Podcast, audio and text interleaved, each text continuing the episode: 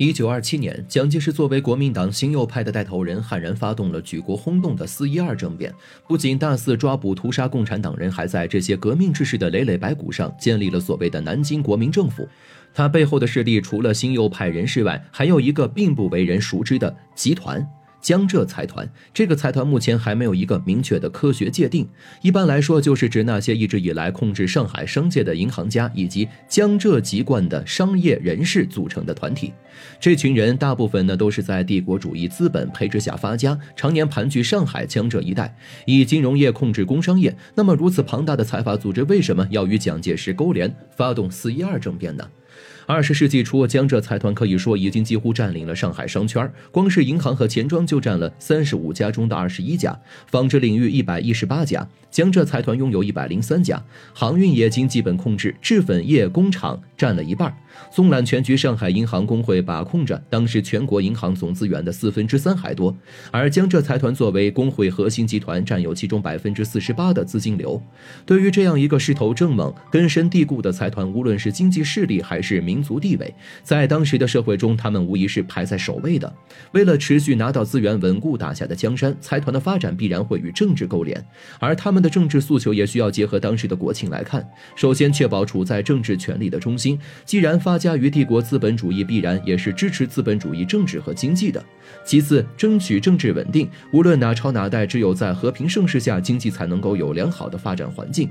第三，财团是不可能冒尖露头的，他们需要一个政治白手套来作为他们政治的靠山，利用这个靠山抵御别国在华的势力，稳固财团在本国的根基。正是这三点，让江浙财团注意到了蒋介石。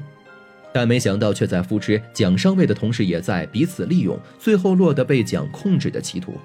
江浙财团有两个核心人物：张静江和余洽清。早年间，蒋介石还是陈其美身边一个名不见经传的军官。陈其美死后，他被张静江和余洽清看中，培养自己在政治圈的势力是这些从商之人一直以来的习惯。张于二人把这种行为当成是政治投机，在他们的帮助下，蒋介石于一九二二年南下广州，投奔到了孙中山的门下，随后从黄埔军校校长一路荣升，国民革命军总司令、国民党中央常务委员长、北伐军总司令，直到国民党权力制高点。陈其彩是陈其美的弟弟。作为常在政治圈、军事圈摸爬滚打的人，陈其彩的个人履历非常丰富，与张静江和余洽清在财界的地位旗鼓相当。而且借着陈其美的关系，蒋介石在北伐期间任命他为全国财政委员会主席，并兼任浙江省分会会长。同时，陈其彩也是蒋介石与金融圈的联络工具。不仅仅是他，江浙财团的很多核心领导层在国民党中都有很高的地位。他们同蒋介石的关系可以说是梦不离焦，焦不离梦。而江浙财团之所以主动选择了蒋介石，除了蒋的籍贯同为江浙外，还有一个很重要的原因，就是财团对政治稳定的渴望。他们将这种希望全都寄托到了蒋介石的身上，而彼时的蒋介石也恰恰需要江浙财团这样的角色作为自己强大的经济后盾。所以，这两方在利益的唆使下，终将越走越近。一九二六年十一月，余洽清在南昌见到了蒋介石，在这里，他们达成了以反共灭共为条件的互帮互助。随后，余洽清返回上海，与江浙财团一部分高层开了场紧急会议，并单独组织了一个涵盖范围更广的上海商业联合会。撇开了与孙传芳关系密切的傅肖安，确认选择蒋介石作为政治靠山。一九二七年四月初，蒋介石就拿到了一笔三百万元的短期贷款。为了表示对同盟的忠诚，他立刻将这笔钱投到了四一二政变中，开始了对共产党人的荼毒。凭借这一次的互惠互利，蒋介石与江浙财团的关系变得更加密切。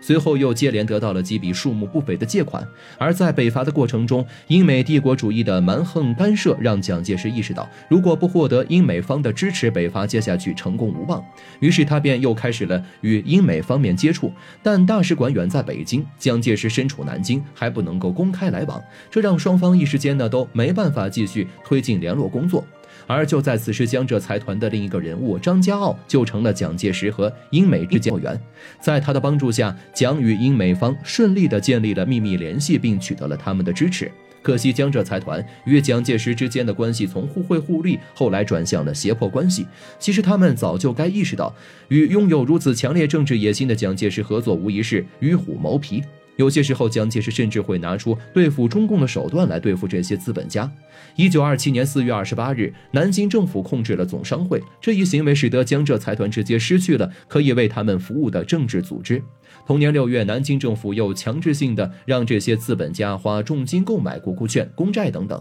要知道这些东西，如果蒋介石政权稳固还好说，但在当时，蒋身边的汪精卫、李宗仁一直虎视眈眈，他的政权并非是坚如磐石，所以财团高层对于蒋这种行为十分纠结。一旦蒋介石垮台，那这些债券只会是白纸一张。可是经商之人的狠力永远敌不过玩弄政治的人。蒋介石与杜月笙联盟后，他便通过杜月笙一直使用各。各种恐怖手段对江浙财团的资本家进行威胁，威逼之下，他们不得不购买这些债券。而为了保证这些债券不会失效，他们又必须继续支持蒋介石。通过这样的手段，蒋介石已经变被动为主动，在与江浙财团的关系中开始占据主导地位。随着蒋介石军费开支逐渐升高，加上他对商人提高税率等行为，逐渐引起了商界不满。然而，当上海总商会提出相关请愿后，却遭到了国民政府的拒绝。不仅如此，一九二九年四月下旬，商会关门。接着，蒋介石下令以余洽清为首的三十四人成立委员会，总商会被合并成为了上海市商会，